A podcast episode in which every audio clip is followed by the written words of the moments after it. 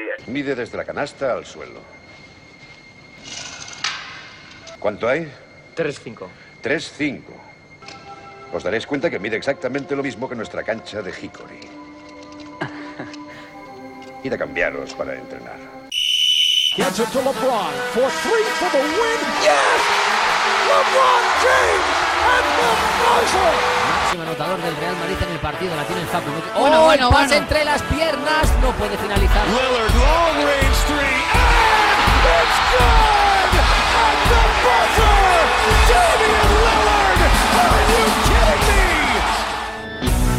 me? Hola y bienvenidos a Zona 305. No, no os habéis equivocado de programa. Lo que pasa es que David de Favoro, nuestro frontman habitual, no está, así que hoy me encargo yo, Jacobo Fernández Pacheco. Soy el hombre orquesta hoy, pero no estoy solo porque me acompañan pues dos clásicos ya de este programa. Eh, Sergio El Calvo Pérez, ¿qué tal estás? Hola a todos, ¿qué tal? ¿Cómo estáis? Y Alberto Rodríguez, ¿qué tal Alberto? Muy buenas.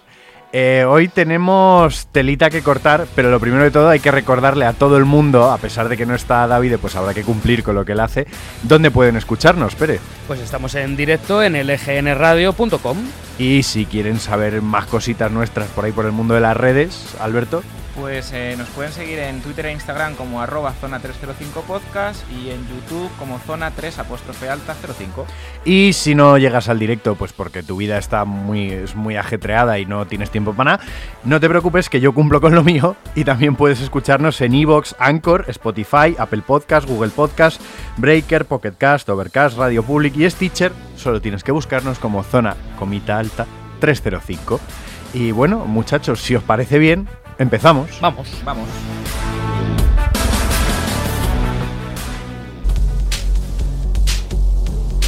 Y empezamos con lo que toca, porque esta Semana Santa la cosa ha ido de playoff de todas cosas, de todas las cosas. Estamos en el viejo continente, a pesar de que con música muy moderna. ¿eh? Hablamos del viejo continente y hay que hablar de los playoffs de la Euroliga. Porque vaya tela, ¿no, Pérez? ¿Te das cuenta? Como estoy yo de presentador, hoy Pérez no, no hace nada. Hoy voy a tener que moderar yo igual. Me parece a mí. Eh, Es mi única aportación, ¿no? Joder, está, eh, están preciosos, ¿eh? Eh, lo- los playoffs, vamos. Lo, como anunciábamos, ¿no? Que no hay rival pequeño, como hemos visto.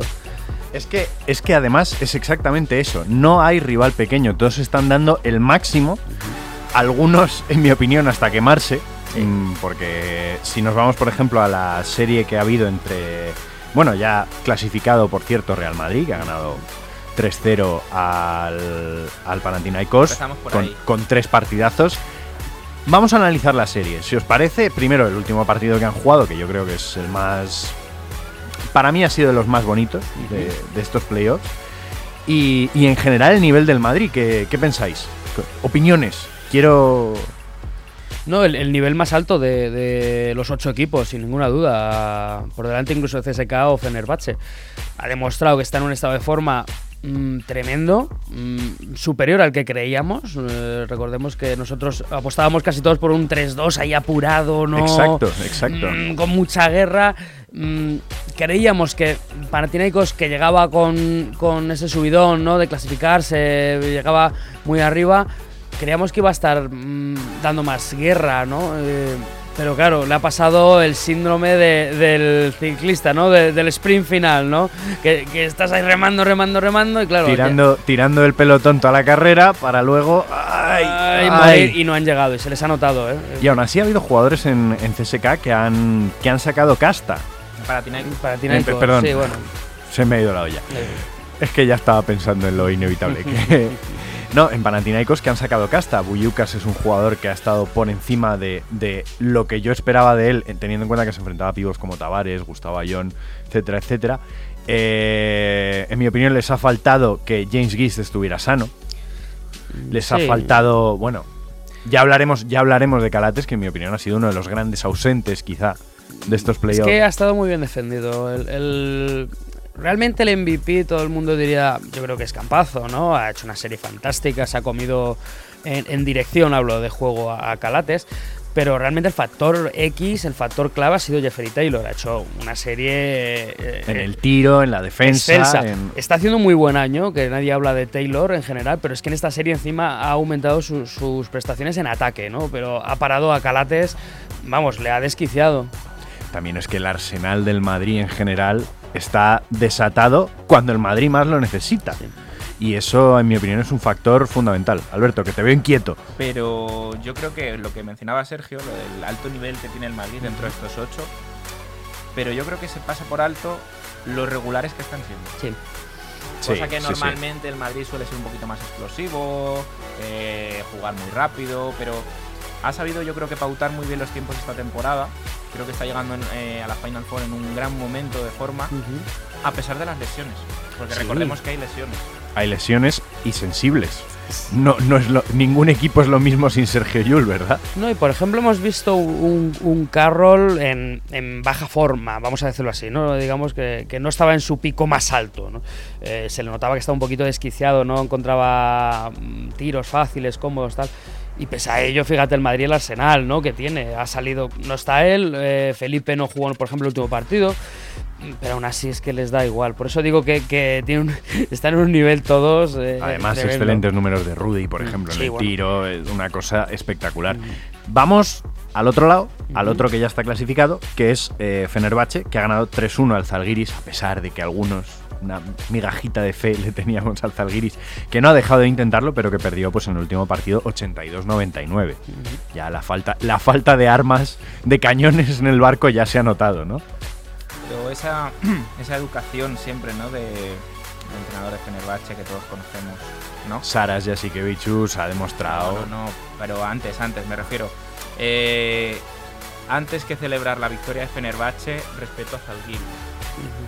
Maravilloso. Creo que eso es mm, algo que poca gente hace, sobre todo en un momento, digamos, tan caliente, de tanta celebración, de tanta alegría, acordarte de lo bien que ha jugado el rival. Eh, Sobre todo eso, un rival que aun cuando ha estado más por detrás en la eliminatoria, no ha dejado de intentarlo, aunque perdiesen de 20 a falta de dos minutos. No dejaban de intentarlo. Jasikevichus no dejaba de apretar a sus hombres, no dejaban de intentar, pues aunque fuera recortar la diferencia. Yo creo que admirable.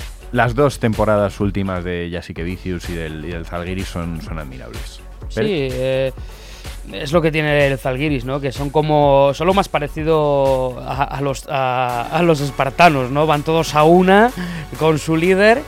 Y anda más guerra, yo creo, de la, de la que yo esperaba, sinceramente. ¿eh? Anda mucha más guerra. El primer partido fue nefasto, metieron, yo creo que fueron 42 puntos o algo así, fue poquísimo. Luego dieron la sorpresa, yo creo que el Fenerbahce se relajó un poquito, lo, lo vio como muy hecho. Muy sencillo, sí. Sí, lo- eh, yo creo que se relajó. Obviamente luego Bradovic seguramente les gritó durante 37 minutos en el entrenamiento siguiente, rojo perdido, insultándoles en serbio. Y ya se pusieron un poquito las pilas, ¿no? Esos 99 puntos del último partido lo reflejan, ¿no? Eh, Son una declaración de intenciones. Totalmente, ¿no? De, eh, nosotros vamos a jugar a 70 puntos, pero si hace falta metemos 100, ¿eh? Eh, seguramente la eliminatoria a priori más, des- más desequilibrada, pero a la vez más caliente. Sí, ¿no? probablemente, Digamos, sí, ¿no? sí, sí. Por parte de los dos equipos. El ambiente en, en Kaunas ha sido tremendo. Si os parece, para ir un poquito más rápido, porque luego quiero haceros unas preguntas con Ajá. respecto a estos playoffs, eh, vamos a hablar de las que todavía hay tela que cortar.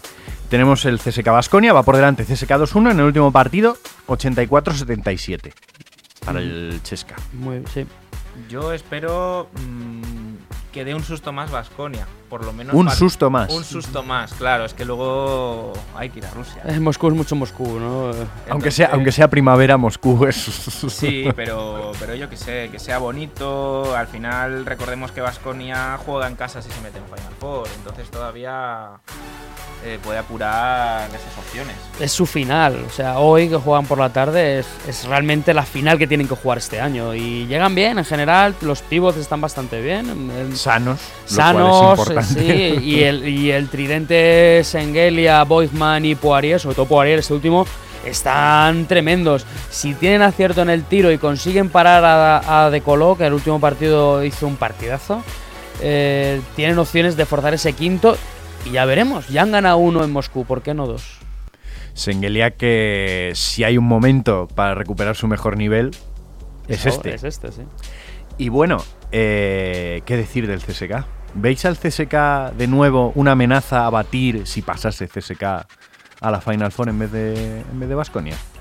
La misma amenaza que es todos los años el CSK, porque es el CSK. Es que yo creo que en cuanto te metes en Final Four, mm, deja de haber favoritos. Son partidos a muerte y puede ganarlo cualquiera. Sí, el CSK suele perder favoritismo en, en Final Force. Eh, no sé si es por una mala gestión. Eh, Itudis, mm, hombre, ya tiene sus años de experiencia, pero sí que se le ha notado un poquito mm, falta de partidos de esta intensidad, ¿no? En algunas decisiones, ¿no? Y se les ha escapado partidos que lo tenían hechos. Mm, pero aún así sigue siendo un equipazo. O sea, es que tiene 10 jugadores, 11 jugadores que, que- que podrían ser, aunque aquí en Europa no hay titulares, vamos a decir. Figuras en cualquier equipo de Eso Europa. es, o sea, en cualquier vamos, Gran Canaria sería un tío que se tiraría hasta las zapatillas. Venga, rapidito, última, elimina- última eliminatoria, Efes Barça, la que decíamos que iba a ser la más igualada, va 2 a 1 por delante Efes, pero el partido más desigualado hasta ahora en lo que ha habido de, de los playoffs. El último lo ganó Efes 68-102 Sí, pero que no engañe, ¿eh? al descanso iban muy vuelados. al descanso. pero qué, qué ha pachado. Sí, bueno, eh, que la Barcelona no aguantó el ritmo. Y hay que decirlo, el FS hizo un partidazo. o sea, Una cosa está clara, el Barcelona no es un equipo que vaya a ganar anotando. No. no, no. No, no ha demostrado esa versatilidad que hablábamos hace unos instantes del Sí, Fenerbahce, ¿eh? Exacto, exacto. Pero que no vaya a ganar anotando no quiere decir que no tenga opciones. No, no, yo, Al yo final, creo los planteamientos de Pesic siempre son muy duros para cualquier partido. Y, y en estos años de Euroliga hemos visto que después de una dura derrota o muy abultada, siempre el equipo que pierde suele ganar el siguiente, ¿no? Le pasó al Madrid el año pasado, le ha pasado al Zalgiris, como os he hablado antes, con el Fenerbahce este año. No sé qué tiene, pero cada vez que pierden de mucho, al siguiente partido dan la sorpresa. O sea que espero lo mejor del Barcelona. ¿Tú cómo lo ves, Alberto? Que, que te veo callado. Yo es que en su momento ya aposté en esta eliminatoria por Barcelona y a pesar de que el resultado esté en contra, vamos a seguir en esa línea. Mira, Alberto está hoy en plan... Algún día tendremos que contarlo de morimos con la zona, ¿no? Sí, morimos con la zona. Morimos con la zona. Pues bueno, os voy a hacer unas preguntitas ya para cerrar el bloque, ¿vale? Eh, ¿Quién ha sido para vosotros, bien de los equipos ya clasificados, bien de los que aún les queda un partido, un partido o dos por jugar, quién ha sido el mejor jugador hasta ahora de los, de los playoffs de la Euroliga? Algunos, así que, que os venga a la mente más destacado. Es que creo que no hay duda. A priori no hay duda, es Campazo, sin ninguna duda. Yo voy a presentar un caso que sí es un equipo que no se ha clasificado, pero que en mi opinión ha jugado por encima de lo que se esperaba de él, que es Brandon Davis, de Zalgiris. Sí, Un jugador que, que ha estado a un nivel extraordinario en todos los partidos contra Fenerbahce. Sí, y más con un tío como Vesely, ¿no? Que Exacto. es un gran defensor. Sí, ha demostrado, ha, ha tirado de, de orgullo, de, de liderazgo. Claro, y- es, que es, una, es que es una costumbre perdida lo de reconocerle las cosas al jugador del equipo que ha perdido.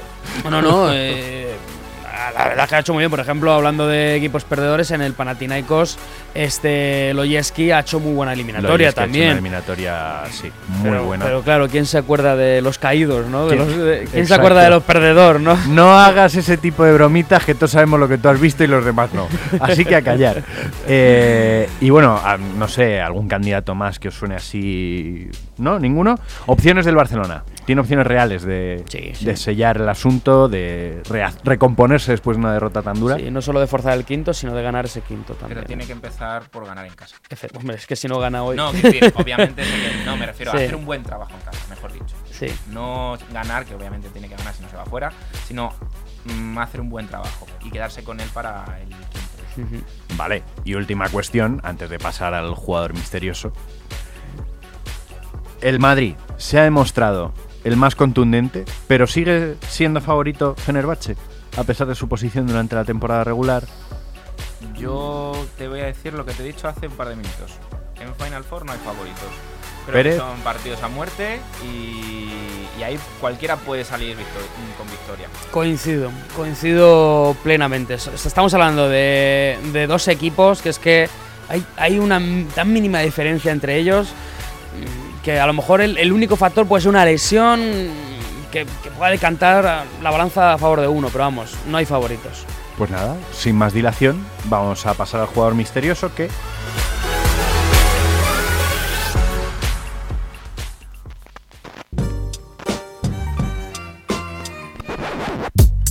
Jugador misterioso que ¿quién lo trae? ¿Quién lo trae? Oye, Lo- uy, lo- lo traigo yo, lo sí, traigo no, yo. había un 33% de que lo trajésemos alguno, con lo cual Y, y hoy me he venido muy arriba y no voy a dar tres pistas, voy a dar seis. Voy a ir en tandas de dos. O sea, estás que lo tiras. Eso es que, eso es que es difícil que te cagas. No, yo, yo creo que en la segunda ronda lo vais a adivinar. Pero bueno, vamos con las dos primeras. Que es que este jugador militó en tres franquicias de la conferencia oeste diferentes y ganando un solo anillo. Esa es la primera pista. Y luego que este jugador blanco eh, entró en la rotación de un equipo ganador, básicamente por su físico. Pues solo poniéndose en forma y siendo ese perro de presa defensor, podía contar con minutos. Y así se lo dijeron: o eres nuestro perro de presa o no juegas. Yo creo que tengo una ligera sospecha, pero habrá que ver.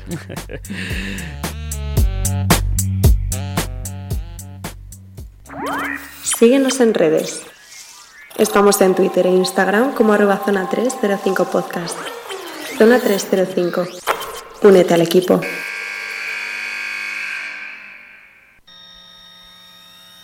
Bueno, y, y del viejo continente nos vamos al nuevo mundo donde la cosa está. Está Que- que increíble. arde, que Está que arde. Playoffs de la NBA, que se nos ha cerrado una conferencia y otra está abierta, pero vamos a empezar por la que está abierta. ¿Te parece si les explicamos lo que estamos haciendo antes de empezar? Sí, hombre, siempre está bien que Sí, vean que hay, el si- el que hay sistema- picorcito en el programa. Pues vamos a contar que estamos haciendo un jueguecito entre nosotros en lo que, bueno, ya sabéis que hemos hecho unos pronósticos por esta primera ronda, hemos ronda a ronda haciendo pronósticos y pues eh, para, ma- para más referencia, escuchar programa 24. eh, si acertamos el equipo que pasa nos llevamos un punto, si acertamos el resultado exacto nos llevamos tres. Y entonces, bueno, pues yo aquí tengo un papelito que a lo mejor iremos usando ahora, ¿no? Algún día deberíamos enseñar a, a los oyentes tus papelitos. Bueno, Para que vean la montaña ya. Porque tengo- esto es una montaña. ya, ya. Vamos a ver, conferencia oeste. Eh, ya están en semis Houston Rockets, que ha ganado 4-1 a los Utah Jazz.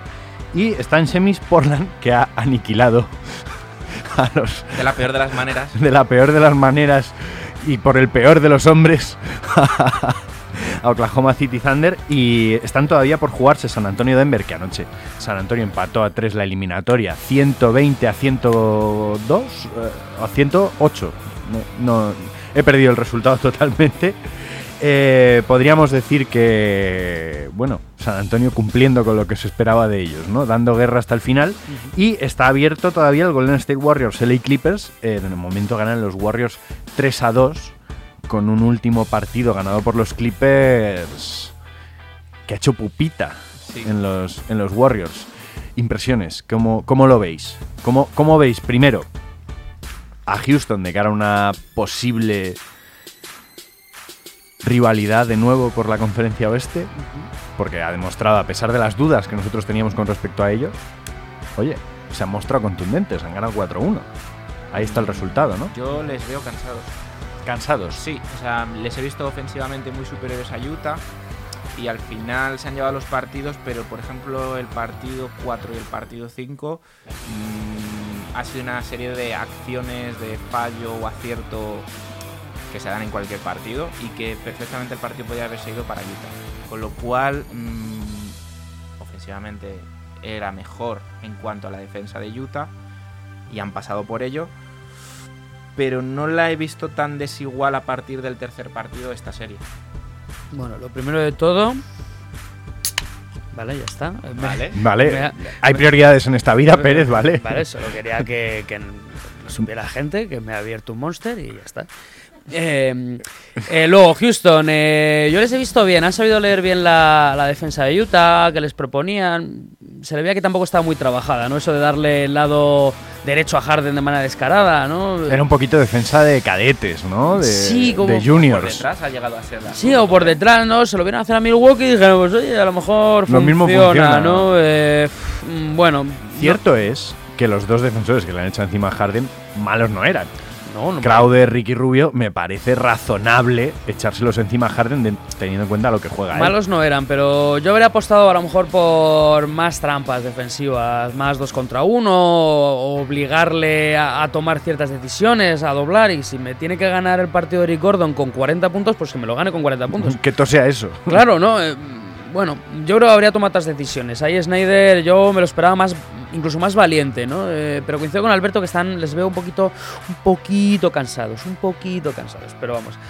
Vamos a ver, les ha venido muy bien la victoria de los Clippers. ¿eh? La- por dar ese sexto partido, vamos, les ha venido que no veas. Es como una bombona de oxígeno. Bueno, y vamos a la eliminatoria que ha sido puro fuego en las declaraciones, pero no cabe duda quién ha sido el más fuerte. Portland contra Thunder. Sin ninguna duda, Portland ha sabido leer mejor la, la eliminatoria. Ha sabido parar a Westbrook, ha podido minimizar a, a Paul George en lo que ha podido. Y sobre todo Lillard hasta un nivel excelso. ¿Hasta qué punto veis cierto eso que ahora se está comentando en la, en la prensa americana de que Westbrook no es un jugador hecho para los playoffs y que su juego, no él, porque él obviamente no, pero su juego, su estilo de juego está en decadencia en la liga. Ya no es efectivo en playoffs. Bueno, El hombre del triple doble. eso es muy relativo. A ver, también es cierto que lo que hablamos siempre, eh, cómo salen esos triples dobles. Comparando, comparando ambos bases, eh, se vio hace poquito una gráfica en Fox Sports. El más menos era increíblemente favorable a general de todos los partidos a Lillard, a un jugador del estilo de Lillard que va más hacia el baloncesto actual, jugador que tira mucho de tres, que bueno, digamos no, Sí, no es la máquina de hacerlo todo. No sé si me he explicado mal. Me refiero a que cuando haces un triple doble no tiene que ser hacer un triple doble. Tiene que ser que salga. El triple doble ha salido porque he distribuido mejor a, a mis compañeros, porque he generado mejor juego, porque estamos muy flojos en rebote y voy como un demonio. Sí, estás hablando de Jokic, Exactamente. básicamente. ¿Vale? No por hacer números, que no creo que sea únicamente en unos playoffs la intención de Westbrook, pero a lo mejor podemos catalogarlo como triple doble no útil. Sí, se puede hablar así. Eh, a ver, lo del más menos hay que pillarlo con pinzas. En una eliminatoria que hace 4-1, seguramente ves el más menos de Paul George en pista y también sea malo. Mm, o y a lo mejor ves el de Harlex y ves que es un más 40. Entonces hay que pillarlo hasta cierto punto. Pero sí, la comparativa de porcentajes de tiro, de bueno, de todo le gana. O sea, Bueno, y último tema de esta serie. El tiro de la discordia. bueno, ¿Es Damian Lillard un hombre con una misión? Pregunta, ¿no? Eh, Este año dices, ¿no? Este año yo creo que es un hombre con una misión. Se ha hablado tan poco de su equipo y tanto de sus, entre comillas, delirios de grandeza por querer llevarle un, un anillo a Portland. Bueno, delirios de grandeza no, simplemente que él prioriza, prioriza el equipo y la ciudad por delante, sobre todo enfatizo lo de la ciudad, por delante de buscar un anillo, ¿no? Porque si no se iría a unos Warriors de la vida y a por ello, no, el trabajo de Lillard es, es tremendo eh, en, en Portland, en- ya no solo en el equipo, en la ciudad, con la comunidad, vamos, es un ídolo de masas, vamos, Pero, pero no va a llegar al anillo. claro, es, la, es lo de siempre, ¿no? ¿Podrá, llegar, no. ¿Podrá llegar al anillo? No, porque no tiene jugadores que le rodeen Pero para yo- ganar. Yo creo que va a ser. Si bases. No, va a ser, va a ser. Joder, Pérez, ¿cómo estamos? Eh, El Monster. mm, Probablemente los, los mejores playoffs que le vamos a ver, no por lo que ya ha hecho, sino por lo que le queda por hacer. Sí. Y probablemente hasta ahora, aunque es obvio, mm, donde más lejos va a poder llegar. Tal como está el cuadro distribuido, me parece que, que tiene más opciones que de costumbre. Pues depende de quién pase la siguiente eliminatoria, que me imagino que lo haremos ahora de ella, de Denver y San Antonio. Exacto. Vamos a pasar a esas eliminatorias que quedan por jugarse brevemente, porque al final estas cosas, pues el partido hay que jugarlo, ¿no? Sobre todo en un séptimo, que es un séptimo. Sí. Que aquí es la cuestión, ¿qué va a pesar más? ¿La experiencia de un equipo de San Antonio en séptimos partidos o el talento que indudablemente tiene más Denver Nuggets? Pues antes de que nos posicionemos, voy a decir los pronósticos que hicimos. Exacto. Mira, mira, me viene bien porque justo quería cerrar con aquello, pues venga, vamos. ¿vale?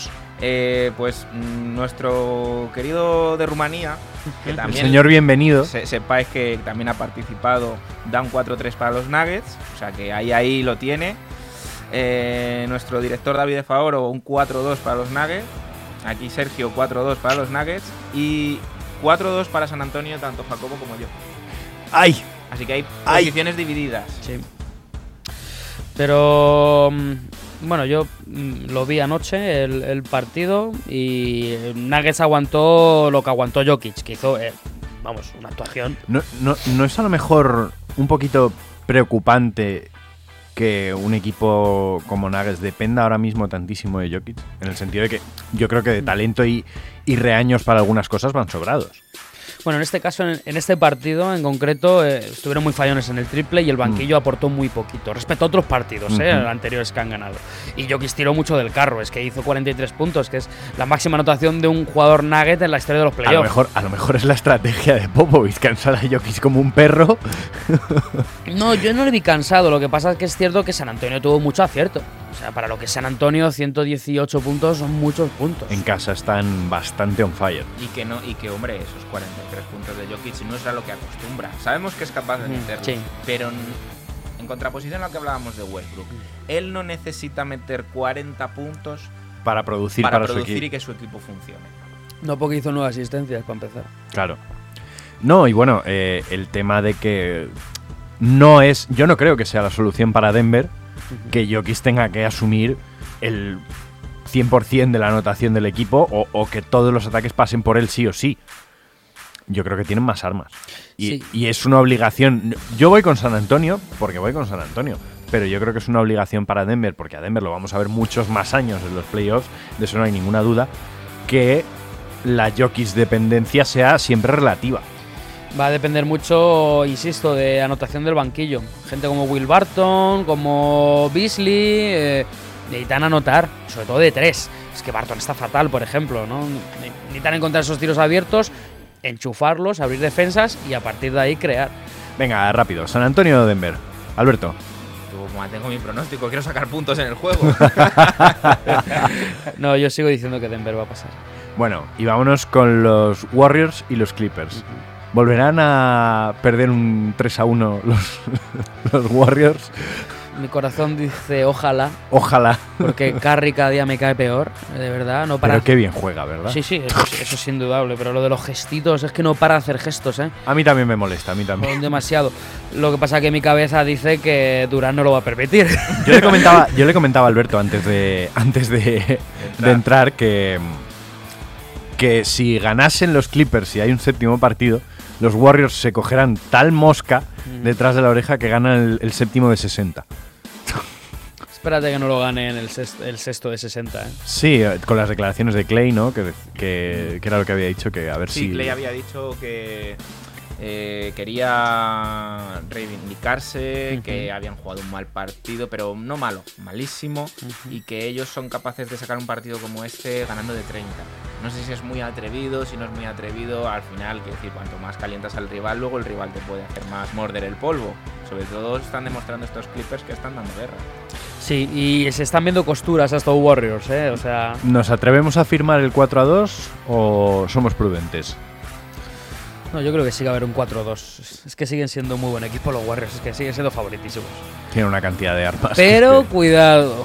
Cuidado, no, con el resto de equipos sobre todo. Ya creo que los Clippers ya bastante han hecho, ¿no? Eh, Pero cuidado que Houston habrá analizado bien estos partidos, estas victorias de Clippers. Yo- Bueno, ah, perdón, sí, un Alberto. último sí, sí, comentario claro. que hice, no recuerdo el programa, creo que hice ya muchos programas, eh, pero dije que los Warriors eh, los últimos años dependían cada vez más de que llegara un All-Star más. Igual está pasando, al menos a nivel psicológico, demasiada factura esa lesión de Marcus Cousins. Sí, está pasando factura. Porque al final has, has, eh, renunciado a banquillo por tener un titular más. O sea, es- al final es una lesión de, de- de tu pivot titular. Es como si subes, en vez de Cousins, Bueno, Bogut ha- imaginar. Bogut ha llegado a un nivel bastante bueno, ¿no? Sí, sí, creo. por eso lo o sea, digo. sí que en cuanto a la anotación, ese hueco se nota, Sí. pero yo creo que en la cohesión del equipo no, no ha afectado especialmente la lesión. Sí, pero al final es sustituir jugador por jugador. Mm, ¿Entiendes a lo que te- me refiero, no? O sea, imaginaros que en vez de Cousins hubiese lesionado Thompson, por ejemplo. ¿No? Quiero decir, al final no- es que no tienen banquillo, es que son segundas rondas o no drafteados. Ahí se le ven las costuras, ahí coincido contigo. Bueno, ese jueguecito que tenemos, analizada la conferencia oeste, ¿cómo vamos de puntos, Alberto? Pues precisamente la conferencia oeste es donde menos puntos se han sacado. Vamos. Que fallamos más que una copeta de feria, aquí vaya. todo el mundo había apostado por Utah, Joder, qué, qué optimistas somos. menos mm, Bienvenido y yo, que nos hemos llevado pues, bueno, el puntito de porque pasa. Entonces yo me he llevado... Nadie, nadie ha acertado nada más. Sí, luego de- del Oklahoma a Portland, porque claro, solo se han cerrado series. Del Oklahoma a Portland, todos íbamos con Oklahoma, menos bienvenido, que es, digamos, que llevaba un partido de ventaja. ¿eh? Claro, porque Sus le avisamos pronósticos después. llegaron con un 1-0 ya de Portland. Ay, Pero bueno, él puso un 4-2 a favor de Portland, con lo cual del oeste él saca dos puntos, yo uno y el resto nada. Bueno, bueno. eh, Bueno, y, pero- y- y poco vamos a sacar. Bueno, los Warriors nos darán Pues vamos. un puntito a cada uno. Bueno, pues va- Hombre, luego depende, ¿no? El que acierte entre San Antonio o Denver. Sí, ahí sí. A ver, veremos. Bueno, pues sin más dilación, vamos a pasar a la conferencia este, pero antes me gustaría hacer una mención, porque nos hemos enterado esta mañana, de que ha muerto John Havlicek, para los más cafeteros, histórico jugador de baloncesto que, bueno, por decir algunas cosas del palmarés, ocho anillos de campeón de la NBA, 13 veces All-Star, ocho veces en alguno de los dos equipos defensivos de la NBA, siete veces en el segundo equipo de la NBA, cuatro en el primero, campeón de la NCAA, medias de carrera 20,8 puntos, 6 con 3 rebotes, 4 con 8 asistencias. Histórico de los Boston Y Celtics. máximo anotador de la historia de los Boston Celtics. máximo anotador Que no la- es Larry Bird, que todo el mundo cree que es Larry Bird, y no, es este hombre. Es este hombre, ese famoso Havlicek Steals the Ball. Sí. No, un jugador mítico, vamos. El, el precursor, seguramente, del, del small ball que conocemos ahora. Bueno, pues una mm, peque dedicatoria de este programa a la memoria de John Havlicek. No solo nosotros íbamos a hacernos mayores, estas cosas tienen que pasar. Y bueno, con esto, pues vamos a pasar a la, a la conferencia este. Conferencia este que ha sido un poquito menos emocionante de lo que nos esperábamos, ¿no? Por algunas partes. Por algunas partes. Sí. Vamos a ver. Las semifinales de conferencia van a ser Milwaukee-Boston. Milwaukee ha ganado 4-0 a Detroit. Boston ha ganado 4-0 a Indiana. Contra Que es, todo pronóstico. que es lo increíble. Y por el otro lado tenemos Filadelfia, que ha ganado 4-1 a los Nets. Como yo he dicho, gracias por. esa Yo dos. también lo dije, gracias. Eh, y Toronto ha ganado a Magic 4-1. Sí, eh, ¿con cuál empezamos? Yo, lo, yo plantearía primero qué, qué tal os parecen los emparejamientos. O sea, ya sabemos que el- por el cuadri van a ser así, ¿no? Sí. Pero a mí la verdad que los cruces son los más apetecibles dentro de las posibilidades que habría entre estos cuatro equipos. Totalmente, sí. Yo creo que habría sido más bonito un, un Boston-Filadelfia por motivos obvios, pero me parece que están las mejores eliminatorias servidas Bueno, en bueno. cuanto a las armas de cada equipo. Contigo es obvio, Milwaukee y Boston ah, siempre han tenido mucha rivalidad, sobre todo los 80, ¿eh? Pero, y el año pasado se enfrentaron y. Pero me refiero fueron- también a, a la Sí, zona geográfica. sí, sí, Claro, ¿cuál es el mejor equipo de la costa este como costa este? Yo lo que, con lo que me quedo es que hay, hay tres equipos de la misma división, que es la Atlántica, Celtics, Philadelphia y Raptors. O sea, me quedo con eso, que me parece un dato... Una, una, una, una división atlántica que le hacía falta revitalizarse un poquito. Sí, porque también estaban los Nets, o sea... en playoff, quiero o sea, decir, o- mm, cuidado con la división atlántica. Eh, por ejemplo, por hacer un símil, eh, por ejemplo, Celtics y Pacers me ha recordado mucho a Madrid y Panathinaikos. Al final, Panathinaikos, o Pacers Panathinaikos han llegado de la misma manera, fundidos por el esfuerzo de mantenerse ahí o meterse ahí. Y Celtics, que tienen un gran arsenal como el Madrid, han sabido gestionarse y a la hora de la verdad, catapum. Y 4-0. Mentirosos, yo creo. Mentirosillos. Sí, un poquito, sí, ¿no? Qué Ojo, eso- Eso, mentirosillos. está empezando a aparecer, Eso yo está, creo, ¿no? Sí, porque un estamos, poquito vi- zorros. estamos un viendo poquito un gran Hayward, ¿no? Por cierto, ¿os habéis dado cuenta de que este es probablemente el único programa deportivo que etiquetan como explicit? Hablamos muy mal. Ha- habláis, yo no hablo mal, yo no insulto jamás. Y luego, Filadelfia-Toronto. ¿Qué, qué opináis de la serie? Porque yo creo que esta, esta puede ser la verdadera eliminatoria a cara de perro. Porque sí, se cuenta con Boston, sí, se cuenta con el, con el equipo de Yanis, pero estamos hablando de que Embiid y Kawhi se van a ver las caras. Embiid va a tener una batería de defensores encima bastante importante. Sí, Un tal Margasol, dices, ¿no? sí. Exacto. Sí, el nivel defensivo que ha demostrado, sobre todo con, con Buisis, obviamente, Bu- perdón, Buisis, digo, em, Busevich. Busevich, eh, obviamente Busevich no es lo mismo que Embiid, eh, pero ha demostrado un nivel defensivo tremendo. Margasol, o sea, está mm, a un nivel, vamos, eh, lo mejor que podemos esperar de él de esta temporada. Unos Raptors que han llegado con Lauri irregular. ¿Cómo es Lauri en playoff? Pero de menos a más, ¿eh? Yo creo. Hombre, es que Ha men- ido- ha ido- menos que el primer partido que metió cero puntos. No, el eh, segundo también fue. no, el segundo metió ya 21 puntos y tal, pero... Sí, bueno, coincido, de menos a más, que le cuesta arrancar. Vamos a ver. mm, Factor cancha, ¿no? Yo creo que va a ser muy importante en esta eliminatoria. Oye, y respecto a los pronósticos, ¿cómo hemos quedado, Alberto? Bueno, aquí lo tengo marcado todo en verde. Todo en verde. Obviamente, pues todo el mundo ha acertado quiénes iban a pasar. Pero, pero a nivel de pronóstico al, al uso, el Milwaukee y Detroit pues han acertado David y Bienve el 4-0, con lo cual de ahí sacan tres puntitos. Eh, el Celtic Pacers nos hemos. Vamos, sabíamos que a- iban a pasar los Pacers, pero todos hemos descarrilado. Nadie daba el 4-0. Eh, Filadelfia y los Nets mm, ha habido aciertos de pronóstico. Vaya, vaya. Pérez y David también ha acertado. Bienve y yo optamos por un 4-2, pero no ha caído esa breva. Y en el Raptors Orlando Magic no hemos acertado porque o ha sido 4-2 o ha sido 4-0 los pronósticos. ¿Y cómo va la general? Yo esto quiero saberlo. Antes de hacer los pronósticos Pero- de, las, de las semifinales de conferencia este, vamos a ver cómo va la general. Pues a ver, en el primero en, el, en la general o en el este. Primero el este, ¿no? Venga, ¿cómo hemos puntuado en el este y En- luego me dice la en general? el este yo he sacado cuatro puntos, pero es que a partir de aquí yo ya me quedo atrás. Entonces, por eso lo digo el primero para que la gente se olvide. Eh, Jacobo y Pérez habéis sacado seis puntos, ¿vale? Al igual que Bienve. Y ahí el que ha pegado el sprint ha sido Davide con ocho puntos. Qué jodido el director, ¿eh? Claro, como es italiano Claro. y está al este de España, conoce el este. Que Conoce tío, el ¿eh? este, qué, qué- qué zorro. Totales, pues yo voy el último con cinco puntitos. No pasa nada, Alberto, venga. Vais empatados vosotros dos con seis puntitos. Y Somos por- el Breogán y el estudiante. ¡Vamos!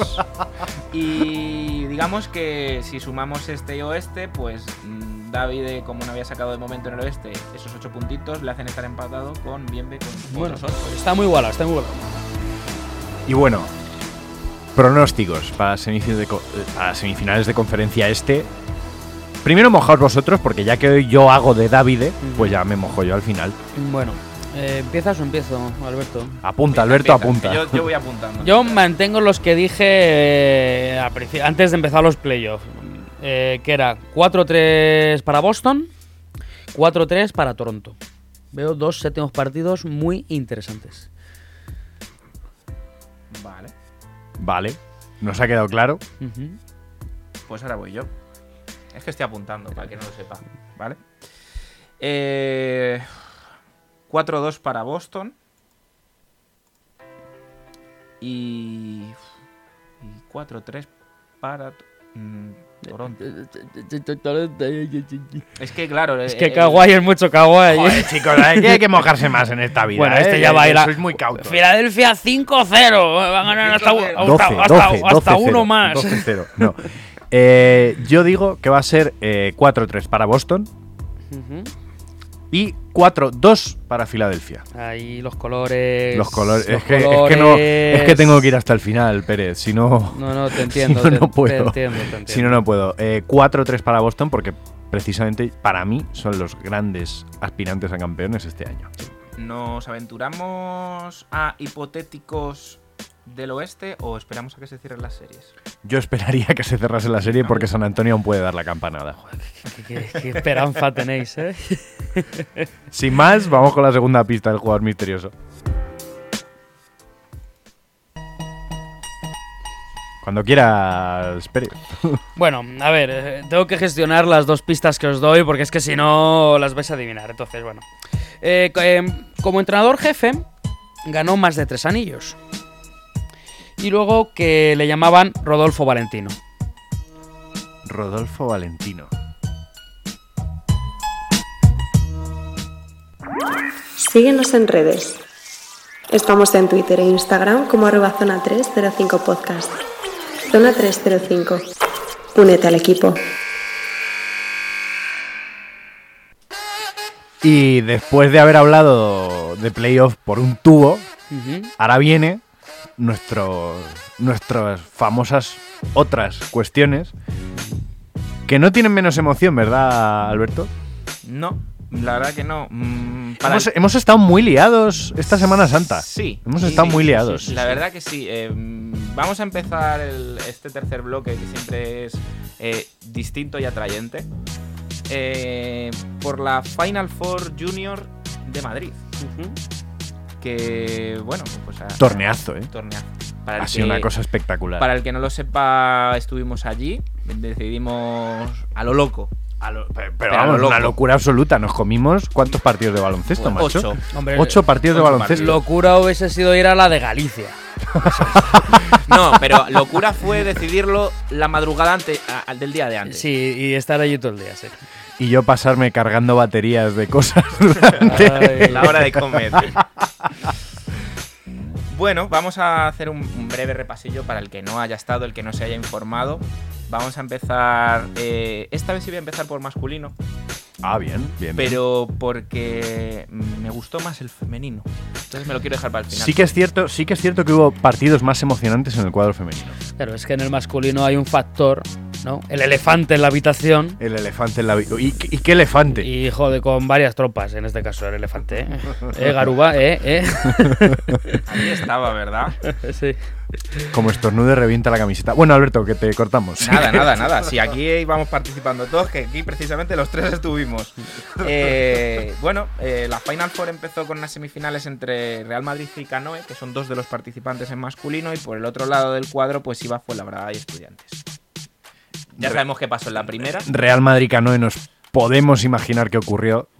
Empezó mm, bien los primeros cinco minutos del primer cuarto. La verdad que Canoe aguantó bien el primer arreón, pero 50 abajo al final del partido. Entonces, mm, un equipo más hecho, yo diría que Canoe fue la, la cenicienta. De hecho, nos, nos contaron que, que por Averas eh, dejó eliminado a Torrelodones Sí. en, en las últimas. Sí, que llegaba, de- llegaba muy justito. Sí, exactamente. No es lo mismo que podemos decir, yo creo, que del enfrentamiento que hubo entre Fuenlabrada y Estudiantes. Una auténtica batalla ese partido. ese era el bueno. A ver, hay que dar el dato que los tres primeros clasificados de esta Final Four van al Campeonato de España. Exactamente, no Eh, solo los dos finalistas ¿quieres- o el ganador. Quiero decir, en este caso, el duelo estudiantes Fuenlabrada, el que ganase tenía asegurado el Campeonato de España, por lo cual era vida o había, muerte. había mucho en el. eh, además, se respiraba tensión en el ambiente. Sí, realmente ganar al Madrid era casi impensable, sobre todo por parte, yo creo, de los chavales también, ¿no? Aunque luego comentaremos, porque Alberto y yo teníamos nuestras dudas con respecto a, a una lesión que hubo, que A la, a la batibilidad del Madrid. a la batibilidad del Madrid, teniendo en cuenta que eh, el Fuenlabrada no, no contaba con plenas fuerzas. Sí. Bueno, pero no hagas spoiler, porque todavía no hemos dicho, todavía no hemos dicho que en aquel duelo tan de guerra, quien se llevó el gato al agua fue Fuenlabrada. Exacto, exacto. ¿Y qué partido? Qué partido. Sangre, sudor y lágrimas. Sí, sí, desde luego. Y sangre luego. mucha. Tanto por los hombres altos como los cerebros inteligentes de cada equipo. Donde tenemos Donde, tenemos, donde Fuenlabrada tiene dos bases que a mí personalmente me han parecido sensacionales. absolutamente espectaculares quienes prácticamente ganaron el, el partido.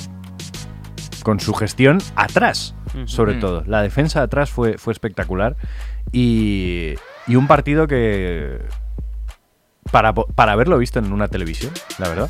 ¿Para qué, para qué engañar? Bueno, estará en basketcantera.tv, ¿no? Para quien quiera verlo, exacto, sí, sí. Y fue atrás precisamente donde llegó esa lesión que mencionabas. Sí, hubo un párpado dañado, Muy dañado. muy dañado, eh, por un jugador de Fuenlabrada que además es selección española Sí, sí, y sí. que no pudo estar en la final que hubo entre Fuenlabrada y Real Madrid. Un jugador que además, en cuanto a rebotes, mm, a mí me pareció espectacular. Y una pena, la verdad, porque a lo mejor de haberle tenido, podrían haber plantado un poquito más de cara en esos momentos en los que el Madrid parecía que. Sí, de hecho, de hecho a mí la impresión que me dio es que mm, Fuenlabrada, mm, aun con mucha garra como en su primer partido contra Estudiantes, salió ya tocado por la falta de ese jugador. Ya no porque sea más o menos importante, sino te falta un compañero. Al final recordemos que son juniors, son chavales de 17, 18 años que lo que les viene bien es tener a todos sus compañeros, sea en pista, en el banquillo, animando y empujando. Pero no solo jugaron los chicos. No, y antes de eso, recalcar que el tercer y cuarto puesto se lo quedó estudiantes, el que es el tercero que va a campeonato de España. Por cierto, MVP de la serie masculina, Nakic, del Madrid. Sí. El novio, el novio de, de Pérez también. Bueno, cuando meta 30 puntos en la final de la Euroliga, pues ya me lo contáis. Pero también jugaron las chicas. Sí, efectivamente. Los equipos que participaban eran Canoe, de nuevo, Torrelodones. Estudiantes, de nuevo, y Rivas Parque Sureste. Eh, nos encontramos primero, pues, con un duelo muy duro entre Estudiantes y Rivas Parque Sureste. Confirmado. Duro de verdad. Duro Sí, de sí. verdad. Y claro, mm, pasa Estudiantes porque su plantilla a priori es un poquito más larga. Y, Y a pesar del- spoiler ya directamente, Estudiantes tiene a la MVP del, de la Final Four. Una jugadora que además no ha, no ha fallado No. en ningún momento. Ha estado, ha estado presente todo el campeonato y, y haciéndose notar. Bego de Santiago, MVP. Adorable, además, nos, nos atendió a nosotros noticia que pronto tendremos en nuestro canal de YouTube y que podréis ver la, la entrevistilla que le hicimos. Eh, MVP merecidísima. Sí. Y luego del otro pase, pues Canoe Torrelodones. Canoe Torrelodones. Torrelodones, ¿Qué os Torrelodones pareció- en casa. exactamente, Torrelodones en casa porque estas Final Four se jugaban en Torrelodones. ¿Qué os pareció esta parte? Porque aquí creo que llegaste tú. Aquí Sí, ya pudiste a- a- disfrutar de este partido tú, Sergio. Fue un partido mm, muy emocionante, todo hay que decirlo. ¿eh? Al descanso igualadito, muy, muy duro. Se va Torredones un poquito en el tercer cuarto, bueno, un, po- bueno, un poquito bastante, de 17. Pero no, pero Canoe se, se- se enganchó, se enganchó, se enganchó, se enganchó. Y al final le Se faltó fuerzas. Se les mojó un poquito la pólvora en el último cuarto. Sí, al fueron 20, Sí, sí. no, fueron 10 minutos muy largos, ¿no? Entonces, bueno. Pero merecido Torredón la victoria. Sí, supo gestionar muy bien el partido. Y luego, eh, ¿a ti qué partido te resultó más emocionante, Alberto? La- Sin duda, el mejor partido del domingo.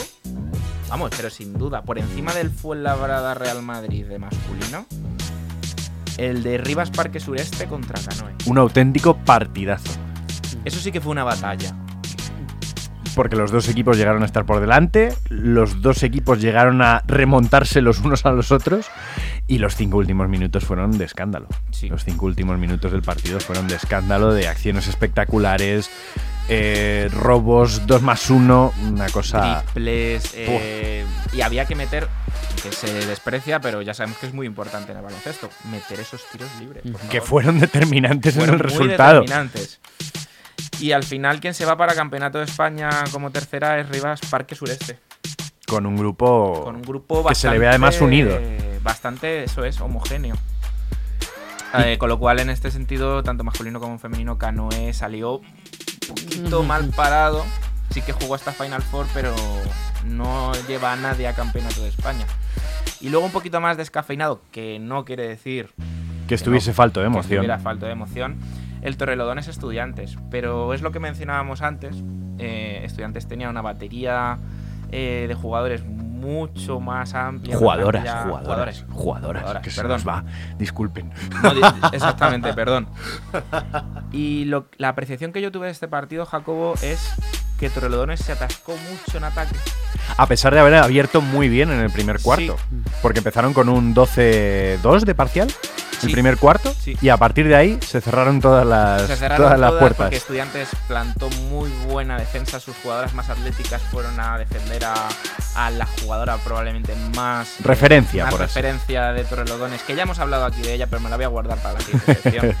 Eh, y claro, yo ya te digo, eh, noté ese atasco, ese atasco de Torrelodones, falta de ideas y, y claro, esa defensa de Estudiantes eh, dio a muchos contraataques, muchos espacios, muchas defensas descolocadas de Torrelodones, que aún así insistió, insistió, insistió, pero no llegó. Bueno, la Final Four Junior especial Si alguien, y femenino. si alguien quiere saber más, pronto vamos a tener el vídeo en YouTube. Si es que Sí. no hay más que contar. Habrá un vídeo reportaje, uno para masculino, uno para femenino. Hemos considerado que cada uno tiene que tener su espacio y pronto informaremos. Pero, pero es que hoy no solo hablamos de los chavales en la federación, es que hablamos de, de- de más cosas. que hoy es el día. Hoy, hoy es el día. Today is the day. Y no estoy poniendo la música habitual por no ponerla. Ah, bueno, bueno. Pero es que. Pero es que lo merecía, ¿verdad? Esto, esto lo merecía. Esto merecía. Un momento especial. Bueno, pues. ¿Qué, qué pasa hoy, Alberto? ¿Qué pasa hoy? Pues que después de tantos programas, eh, podríamos decir que es el último o el penúltimo, ya veremos. Ya veremos. Que hablemos de Copa Colegial. Oh. Porque esta tarde se juega la final masculina y la, y la final feme- eh, femenina. Y ahí vamos a estar. Y ahí vamos a estar. Eh, uf, eh, no sé por dónde empezar. Estoy, un- es que estoy un poco emocionado. Bueno, yo por mí nos quedamos aquí toda la tarde, Alberto, pero. No, no, no, no. Vamos a ver. Eh, recordar sobre todo los finalistas que por parte de las chicas que juegan primero, ¿vale? Eh, seis y media eh, son Joife y los Sauces de Torrelodones y por parte de los chicos que juegan a las 8, Escolapios de Pozuelo y Estudio. Vamos a hacer simplemente un pequeño repaso a esos grandes nombres que hemos ido destacando, ¿vale? Por parte de Joife hay que tener mucho ojo en Natalia Martínez González y en Marta Blanco.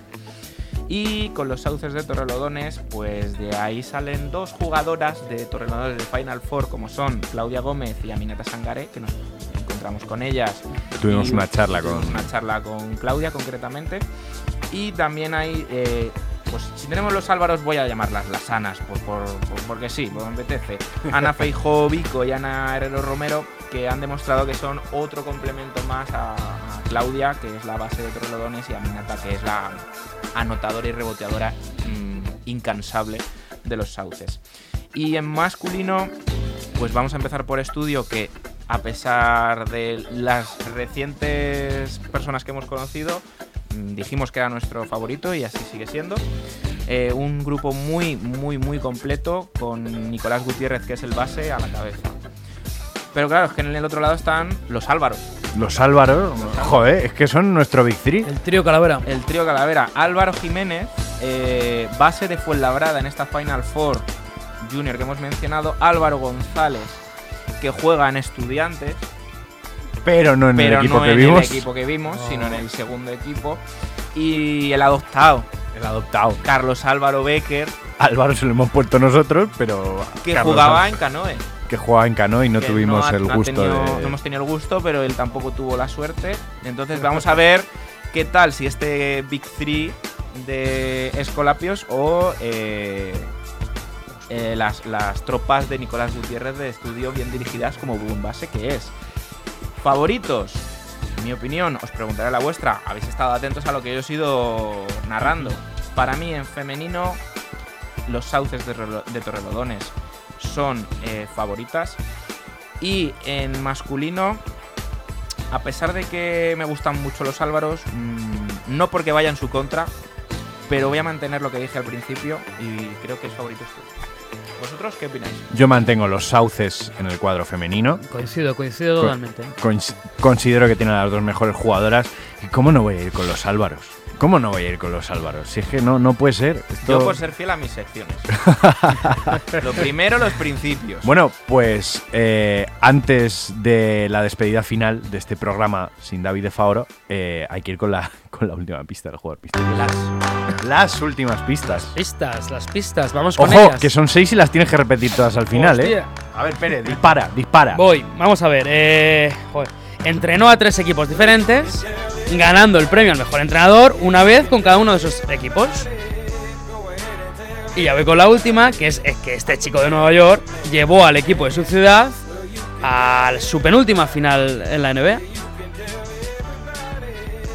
Pues me has descuadrado totalmente. Toma. No sé, no, no, se me ha ido, ya no, no tengo a nadie. Yo estoy entre dos, pero seguramente me equivoco. Bueno, Venga, va. Dilos, dilos, hombre. A ver, pues son dos clásicos. Uno de ellos tiene que ser, o si no, estoy muy perdido. Eh, o Phil Jackson o Pat Riley. ¿Es alguno de ellos dos? Es uno de esos dos. Es Pat Riley entonces. Es Pat Riley, efectivamente, es Pat Riley. En los Lakers le exigieron tener un físico tremendo, en esos Lakers de Chamberlain, Jerry West y demás. Eh, luego entrenó a los Knicks, llegó a las finales del 95 con ellos, luego entrenó a Miami, eh, que llegó a la final del 2006 con ellos, o sea que era Pat Riley. Bueno, pues hasta aquí el, el programa de hoy, pero nos vamos a despedir con lo de siempre porque yo traigo lo mío de siempre. Lo tuyo, lo tuyo. Si me permites, voy a decir que si alguien nos ve esta tarde y nos ha escuchado, que nos salude. Que se acerque a saludar, que somos muy majos. Estamos en la copa colegial, ¿vale? No, no, mordem- no mordemos a nadie y, y hasta damos abrazos. Muy bien. Nos vamos a despedir con una canción de, de una conocida de este programa, eh, Lights, ya hemos hablado sobre ella, cantante canadiense, que ha hecho una versión de Drake. Pero antes de nada, gracias por venir, Sergio Pérez. A ti, a ti, a todos. Gracias por, to- pues, por todo lo que haces, Alberto Rodríguez. Aquí estamos, para eso. Eh, David de Favoro vuelve cuando sea, que a mí esto me supera. Y bien ve también. Y bien ve ya, si ves qué tal, pues, pues aquí estamos. Así que hasta la semana que viene. Hasta luego. Adiós. Adiós.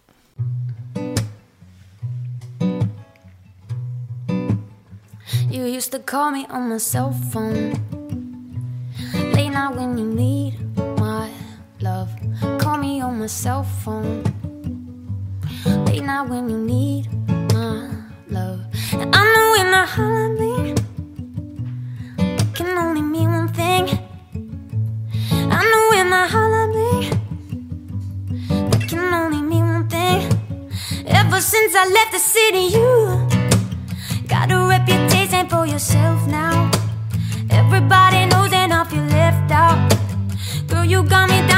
Me stressed out. Ever since I left the city, you started wearing less and going out more.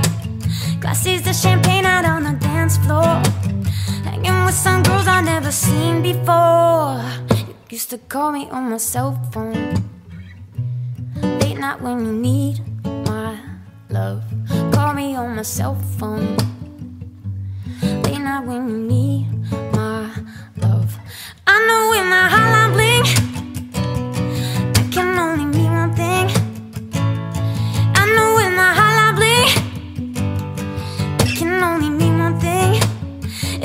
since I left the city, you, you, you, you and me, we just don't get along. You got me feeling like I did you wrong. Going places that you don't belong. Ever since I left the city, you you got exactly what you asked for. Running out of pages on your passport. Hanging with some girls I never seen before. You used to call me on my cell phone. When you need my love. Call me on my cell phone. Late night when you